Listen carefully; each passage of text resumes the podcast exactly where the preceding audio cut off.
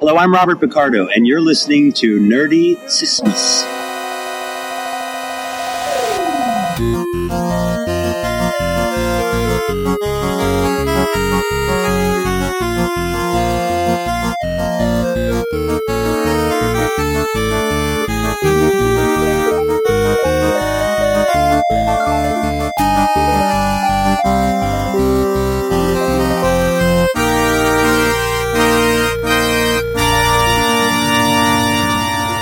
Willkommen zu einer neuen Folge Nerdizismus. Heute geht's spoilerfrei, spoilerfrei, fry, spoilerfrei, Fry. ja, spoilerfrei. Also ohne Spoiler, ja. Wir verraten also heute nicht zu viel. Worum geht's? Heute geht's um den neuen Star Trek. Äh, Michael und ich haben den im Kino gesehen. Wir kommen gerade aus der Vorstellung und wie wir das auch, so bei, auch schon bei Star Wars gemacht haben, wollten wir euch jetzt mal unseren Eindruck schildern, möglichst ohne Spoiler und euch sagen, ob ihr in den neuen Star Trek Beyond gehen sollt. Ja, Michael, fang du mal an. Was sagst du? War deine erste, oder meine auch, unsere erste Pressevorführung? Gefühlt ja. Ich glaube, ich war schon mal, es hat sich so ein bisschen ähnlich angefühlt wie so Promotion-Aktionen, nur dass nichts los war. Richtig. Wie viele Leute waren da? 20 oder so? Also ungefähr 20 würde ich sagen. Was aber nicht schlecht ist. Ich meine, ich gehe jetzt immer gerne in Pressevorführungen, weil erstens keine scheiß Werbung davor. Du musst nicht warten an irgendwelchen Kassen. Wir konnten sogar unsere eigenen Getränke mit äh, reinnehmen und freie Platzwahl. Total geil. Ja, und OV natürlich. Du hast gesehen, dass die da auch Getränke für lau hatten, ne? Ja, ich hatte mir was eigenes noch mit, äh, mitgenommen. Das war schon ganz praktisch. Nicht genug, dass es einen Eintritt gekostet hat. Du hast doch noch deine eigenen Getränke mitgebracht. Ich habe vorne gefragt. Alles kein Problem.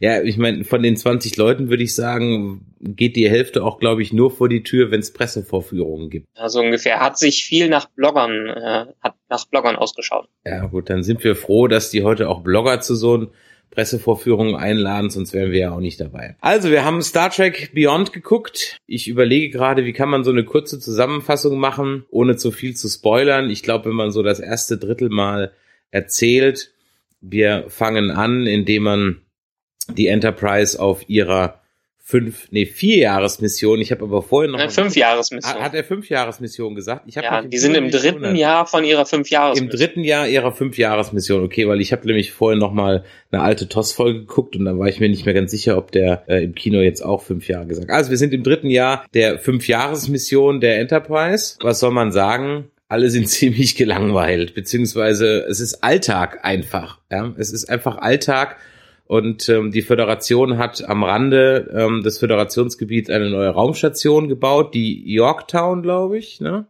Hieß die Ja, Raumstation. genau. Und als die Enterprise dann dort einmal anlegt, um Landurlaub zu nehmen, kommt wie immer in Star Trek, wenn die Geschichte losgeht, ein Schiff, das einen Notruf absendet.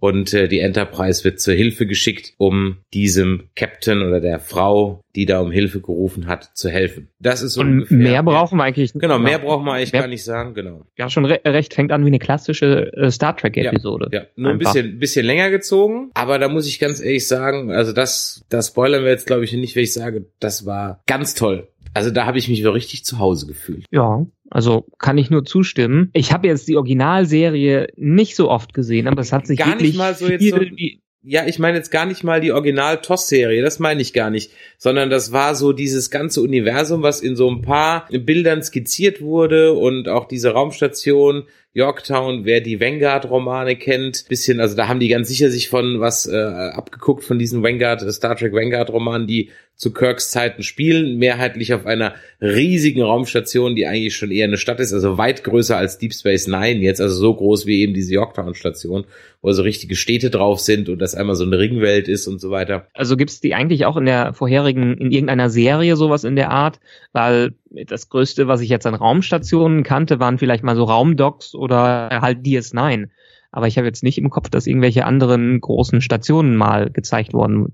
Also es gab ja mal diese Dyson-Sphäre, aber die war ja nicht von der Föderation. Diese Raumstation Vanguard aus den Romanen, die kommt dem am nächsten. Wobei Okay. ich mir die jetzt auch im, als Leser nicht so groß vorgestellt habe, aber die wird schon richtig beschrieben als Stadt mit Parks und künstlichem Himmel und äh, auch so eine Ringwelt. Also du kannst, wenn du unten auf der einen Plaza stehst, äh, guckst du in den Himmel und siehst halt ganz in weit entfernt, in ein paar Kilometer Entfernung praktisch wie bei Halo die andere Seite von dem Ring. Ja. Ja. Aufgefallen ist gerade bei dieser ganzen Stadt und irgendwie auch in der gesamten Ästhetik der aktuellen Filmreihe, die haben kein bisschen Natur da irgendwo. ist alles nur grau-weiß, grau-weiß. Ein paar Bäume habe ich nicht gesehen. Du? Doch, doch, da waren so ein paar Parkanlagen, aber jetzt nicht übermäßig viel, das stimmt. Da waren schon ein paar Parkanlagen. Gut, bevor wir jetzt hier da jetzt im Detail besprechen, wir wollten ja eigentlich nur ein ganz kurzes Review machen, aber das ist mir eben aufgefallen, dass mir diese Station kam mir sofort bekannt vor und die erste Viertelstunde oder 20 Minuten habe ich wirklich, also ich habe mich richtig im Star Trek Universum zu Hause gefühlt. Muss ich ganz ehrlich sagen. Und ich meine jetzt ganz bewusst das ganz große Universum. Da habe ich mich also wirklich zu Hause gefühlt. Ein schönes Entree in dem Film gemacht. Anders als zum Beispiel The Force Awakens, wo ich mich nicht so wirklich zu Hause gefühlt habe die ganze Zeit. Also das war mir alles irgendwie so, hier ist der Falken und hier ist eine Kantina, finde es gefälligst gut, du blöder Fan, ja. Und in dem Film muss ich ganz ehrlich sagen, und das ist jetzt eigentlich schon fast so ein bisschen mein Vorabfazit, ähm, bis auf das zweite Drittel, was ein bisschen durchhängt, fast traditionell in einem Star Trek-Film, dass das zweite Drittel ein bisschen durchhängt, war dieser Teil einfach, also sehr stark, also besser als der zweite, wenn man jetzt mal ähm, Into Darkness als zweiten dieser drei nimmt und fast so gut, ich würde sogar sogar noch einen Ticken besser als der erste. Ja. Weil diese Establishing-Geschichte nicht mehr sein musste. Ja, ähm, also ich mag ganz gern Origin-Geschichten, deshalb mochte ich den ersten sehr. Haben auch mh, hm, den Abend vorher noch geschaut, während auf Pro 7 Into Darkness äh, lief. Deshalb, der erste gefällt mir noch ein bisschen besser, weil der kaum Längen hat, beziehungsweise gar keine Längen und einfach ein stimmiger Film in sich ist. Das ist dieser auch. Allerdings hat er, was vielleicht auch in der Star Trek Filmreihe typisch ist, wirklich teilweise ein paar Längen drin, die man nicht unbedingt bräuchte und die den Film so ein bisschen zurückgehalten haben. Aber insgesamt kann ich dir nur komplett zustimmen. Also ich mochte den Film auch sehr. Schulnotenmäßig vielleicht so, sagen wir acht von zehn ist eine gute Note. Das ist keine Schulnote, aber egal. Ähm, ich wollte gerade sagen, in welcher Schule ja, warst du denn? Ja, ja genau, Kannst irgendwelche. Ähm, so, so ungefähr. Nee, äh, also hat mir richtig gut gefallen, war sehr stimmiger Film, hat sehr die Atmosphäre der Originalserie meiner Meinung nach aufgegriffen. Das fand ich, also wieder dieses, dieses Gefühl von, äh, von Abenteuer war da wieder drin und von ein bisschen was Neuem, was man jetzt vielleicht in den letzten zwei Filmen nicht so hatte, weil erstens hatten wir das Reboot, was so ein bisschen natürlich Establishing machen musste und dann hatten wir diese Wrath of Khan Verwurstung. Und jetzt haben wir mal wieder endlich eine Story. Vielleicht nicht die originellste Story überhaupt, aber wir haben eine Story und einen in sich abgeschlossenen Film, der Spaß macht. Stimmt, das muss ich ganz ehrlich sagen. Es ist ein in sich abgeschlossener Film, den man auch versteht, wenn man vorher noch keinen Star Trek geguckt hat. Bis auf ein paar kleine Anspielungen hier und da, aber das ist ja völlig in Ordnung und man kann der Handlung ziemlich gut folgen. Ähm, was ich allerdings arg bekritteln muss, und das ist auch wirklich ein ganz großer Kritikpunkt, ähm, die Inszenierung war teilweise extrem gut, wobei ich mich frage, kann man das Schiff nicht mal so filmen, dass es einfach von vorne kommt? Muss denn die Kamera jedes Mal wie wild da drum rotieren? Ähm, das nervt mich ein bisschen. Und was mir das war aber ganz klar der Einfluss, wenn ich kurz zwischenhaken kann. Das war meiner Meinung nach der Einfluss von Justin Lin. Ähm, das waren die, die so, so irgendwelche typischen Fast and the Furious Shots, so dieses, was man eigentlich von Autos gewohnt ist, wenn man eine Kamerafahrt um Autos drumherum macht. Und da habe ich mir gedacht, okay, im ganzen Rest sieht man es vielleicht in der Action, aber in diese Kamerafahrten, das war bestimmt der, der einen riesen Einfluss darauf hat. Ja, das hatten wir bei J.J. Abrams auch schon. So diese, diese, diese 360 äh, Grad Schwenks schräg um das Raumschiff rum und so. Das kann man ja mal machen, aber es wird für mich ein bisschen zu, ja, inflationär eingesetzt. Was ich allerdings wirklich nervig fand, vielleicht lag das am 3D oder weil wir bis so nah saßen wir gar nicht dran, wir saßen eigentlich optimal in der Mitte vom Kino. Ähm, in den Kampfszenen war mir das alles viel zu verwackelt und viel zu nah dran. Also ich fand, Na, die, Kampf, ich, genau ich fand die Kampfszenen sogar relativ unspannend, weil ich dem Kampf gar nicht richtig folgen konnte. Ja, aber das kam, ist glaube ich wirklich diese 3D-Geschichte. Das war mir auch ein bisschen zu viel Kamera, verwackelte Kameraführung, ähm, die nicht hätte sein müssen, beziehungsweise ich hätte sie gerne im klassischen 2D gesehen. Ich hätte diesen ganzen Film gerne in 2D gesehen, weil meiner Meinung nach hat das 3D da gar nichts, kein bisschen irgendwas gebracht. Ja, aber das nichts. hat so ein bisschen einen noch ähm, komplett rausgerissen, weil man es wirklich schwer hatte, gerade für Leute, die vielleicht nicht so gut 3D sehen können, dem Ganzen zu folgen. Ja, also das muss ich ganz ehrlich sagen, vor allem dann noch in dem in dem Teil ähm, mit dem ersten Angriff, der ja recht dunkel ist, ja, da war es also teilweise echt unmöglich irgendwie, hä, wer schießt da jetzt auf wen? Und wenn die Aliens keine grünen äh, Phaser hätten, dann hätte man es fast gar nicht auseinanderhalten können. Also das war, muss ich ganz ehrlich sagen, wirklich ein Kritikpunkt. Das zweite, was mir ein bisschen, also auf hohem Niveau, ne, muss man jetzt mal ganz ehrlich sagen. Also wie gesagt, ja. ich finde, was mir ein bisschen negativ aufgefallen ist der Bösewicht oder auch die, die, die Captain-Frau. Ähm, da können wir in dem, in dem, unserer normalen Spoiler-Folge dann mal drauf eingehen. Ähm, die hat mich halt die ganze Zeit an äh, Alan Rickman aus Galaxy Quest äh, äh, Stimmt. Erinnert. Die sah das echt war, so aus. Das war, das war halt genau die gleiche Maske. Also mehr oder weniger, ja.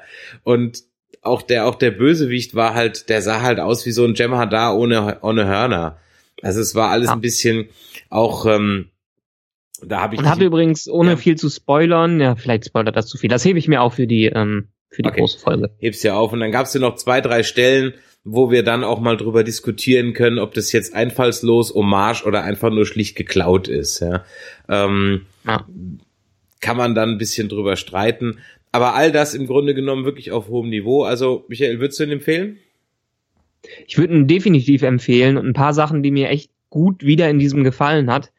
Ähm, erstens, ich meine, wir hatten kurz danach direkt drüber gesprochen, aber ich finde, Chris Pine macht einen perfekten William Shatner. Also der Kerl von der Stimmlage, vom Aussehen, hätte man, könnte man wirklich denken, man hat einen jungen, beziehungsweise jetzt mittlerweile mittelalten William Shatner da drin. Captain Kirk ist in dem wieder da und das fand ich so beeindruckend, als ich dem auch die ganze Zeit zugehört habe. Wir haben es im O-Ton gesehen und entsprechend, der hat die, auch diese ganze Stimmlage, den William Shatner, dieses Tiefe, hat er einfach total drauf. Und das Casting, muss man immer wieder betonen, ist richtig, richtig gut für diese ähm, gesamte Crew.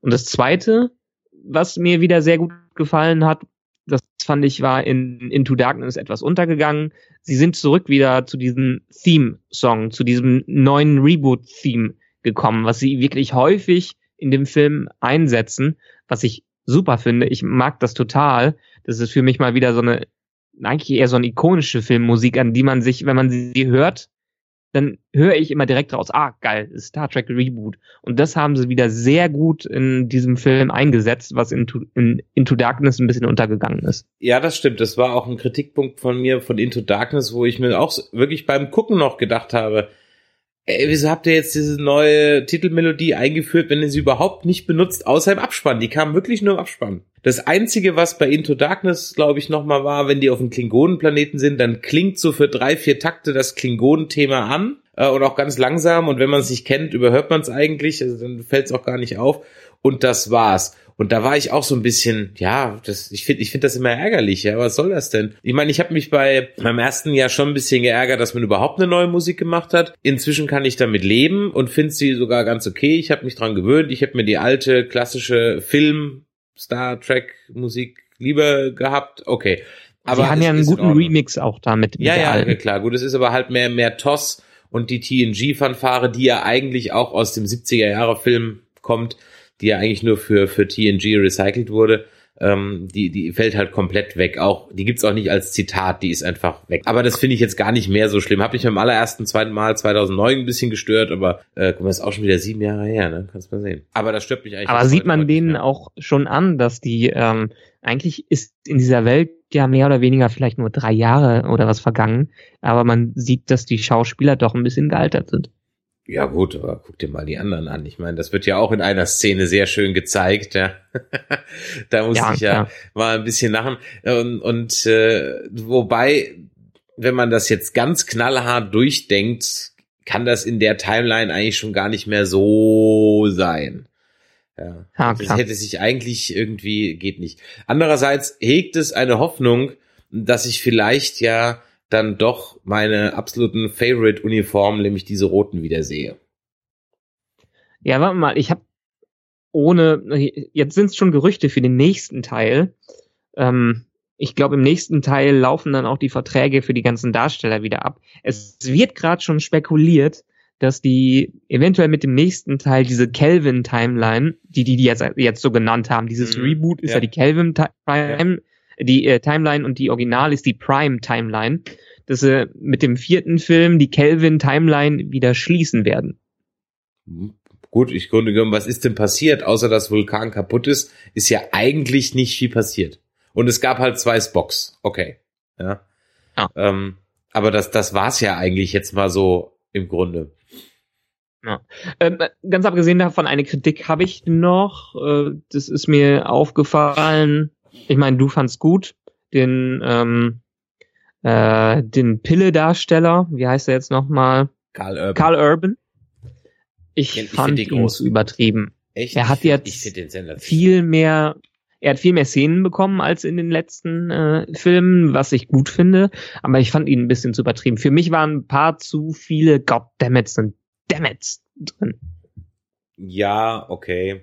Vielleicht. Auch meckern auf hohem Niveau, aber das ist so ein Punkt, der mich gestört hat. Alles andere hat mich nicht wirklich gestört. Wie gesagt, ich finde, ich kann empfehlen, da reinzugehen, als Star Trek-Fan sowieso empfehlen, da reinzugehen. Und an sich ist es ein rundum stimmiger Film, der jetzt nicht das Action-Epos oder das Action-Highlight schlechthin ist oder das Highlight, das Film-Highlight des Jahres, aber er ist lange entfernt von den schlechtesten Filmen, die es in den letzten Jahren gab. Also ein rundum guter, stimmiger Film. Ja, also ich würde auch sagen, ist also von von den Blockbustern, die ich mir jetzt dieses Jahr angeguckt habe, und ich haben sie mir alle angeguckt, würde ich sagen, ist das mit mit Deadpool, sofern man die jetzt überhaupt vergleichen kann, aber jetzt einfach mal so von dem Gefühl, wo man aus wie man aus dem Kino rausgeht, ja, gut unterhalten. Denn das soll Ja. für mich ja ein Blockbuster machen. Ich will im Blockbuster will ich nicht äh, über äh, die Probleme der Welt philosophieren. Ich will von einem Blockbuster gut unterhalten werden, ja. Und genau, und dann noch ohne dass man sich über die Sinnfreiheit Gedanken macht. Klar Eben, gibt es bestimmt ein paar Logiklücken da genau, und drin, aber die haben einen nicht gestört. Richtig, genau. Und wenn es dann noch intelligent oder gut gemacht ist oder mich der Film so fesselt, dass ich eben über die Plotholes beim Gucken hinwegkomme, was beim 2009er Star Trek wunderbar der Fall war und beim, beim 2000, wann war Into Darkness 2012, glaube ich, oder 2013, Ja, weiß ich nicht mehr. Auf jeden Fall bei Into Darkness halt überhaupt nicht war und bei Prometheus schon gar nicht und auch bei, bei, bei Batman vs. Superman. Also es gibt halt so Filme, die packen dich einfach nicht, ja. Und wo du im Ja. Kino sitzt und denkst so, unlogisch, unlogisch, dämlich, kann gar nicht sein, Schwachsinn. Wenn du den Film dir wahrscheinlich heute jetzt noch zehnmal anguckst, dann wird dir das auch irgendwann auffallen. Und natürlich sind mir bei, auch bei, bei Star Trek 2009 dann irgendwelchen Plotholes mal irgendwann aufgefallen, ja. Aber es Ja. fällt dir halt in dem Punkt dann nicht so auf. Und das macht für mich einen guten Blockbuster-Film aus. Der soll mich unterhalten und ich möchte möglichst mit einem Grinsen rausgehen. Und ähm, ich habe am Ende so kurz vor Schluss drin gesessen, hoffentlich, hoffentlich, hoffentlich, hoffentlich. Und dann kam es noch und dann war ich echt total zufrieden. Also man muss sagen, ähm, es war keine schlechte Entscheidung, Simon Peck mal mit an, äh, ähm, Ja. ans Skript zu lassen. Und der andere Schreiber, ich habe jetzt nicht seinen Namen im Kopf, die haben wirklich gute Arbeit gemacht. Man merkt, dass die die Charaktere verstehen und dass die Spaß an dem Universum haben und auch Star Trek kennen.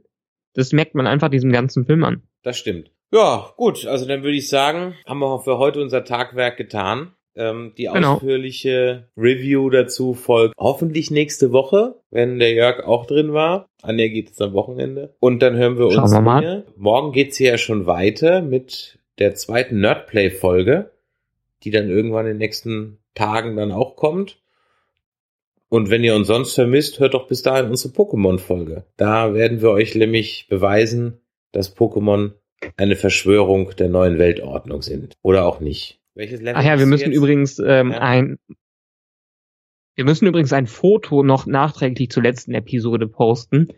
Ich war heute auf der Königsallee in Düsseldorf und da gibt's einen Punkt, wo es so vier Pokestops gibt an einer Stelle, die wohl permanent in diesem Modus sind, dass die Pokémon anlocken. Aber die locken auch ganz schön viele Menschen an diese Traube von Menschen, die den ganzen Tag da saß, heute Abend auch. Also es waren, keine Ahnung, 60 Leute locker, die in diesem Umkreis saßen von dem Ding und Pokémon gezockt haben. Aber die Server Das ist sind ein doch Bild für die Götter. Ja, scheinbar stört die das nicht. Also das geht aktuell wohl ganz gut. Ich, ich, wir posten mal das Foto, was ich gemacht habe, damit drin, weil es ist wirklich absolut verrückt. Dann machen wir das mal. Ach so, ja, wollen wir noch kurz über die Zulu-Geschichte reden? Das ist ja kein Spoiler. Ach so, ja, das ist völlig unrelevant. Komplett unrelevant, oder? So eine Ja. Riesenbohrheit Ja. drum gemacht, dass, dass äh, Zulu jetzt schwul ist und alles, was man sieht, sind fünf Sekunden, zwei Sekunden. Und ganz ehrlich, hättest du es mir nicht vorher gesagt, hätte ich gar nicht gecheckt, dann hätte ich gedacht, das ist sein Bruder, sein Vater oder keine Ahnung was. Ja. Ich Ja. hätte das in dem Moment gar nicht, gar nicht äh, gecheckt.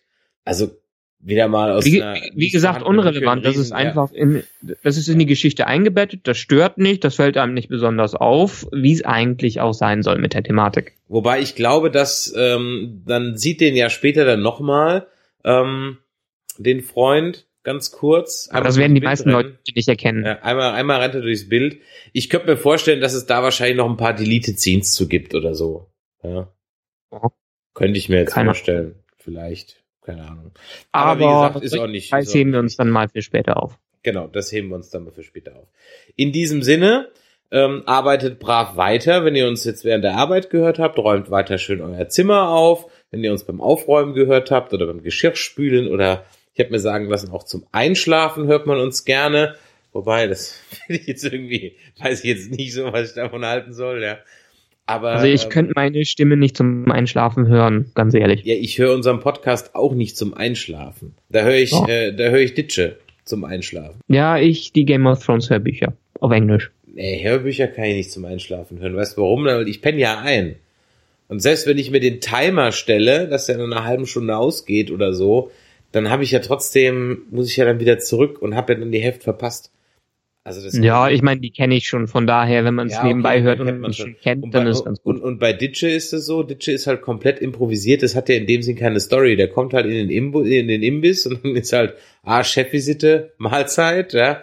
Dann kommt ein Geräusch und dann wird halt irgendwie dumm gelabert. Na, und dann ist es wurscht, ob du jetzt da über die Folge einpennst oder nicht. Ja. Also von Ja. daher, wem die Handlung nicht wichtig ist und der trotzdem entspannt einschlafen will, den empfehle ich Ditsche. Und allen anderen empfehle ich natürlich dann unseren Podcast. Damit sind wir dann jetzt auch wirklich fertig und äh, bis die Tage. Ciao, ciao. Abend.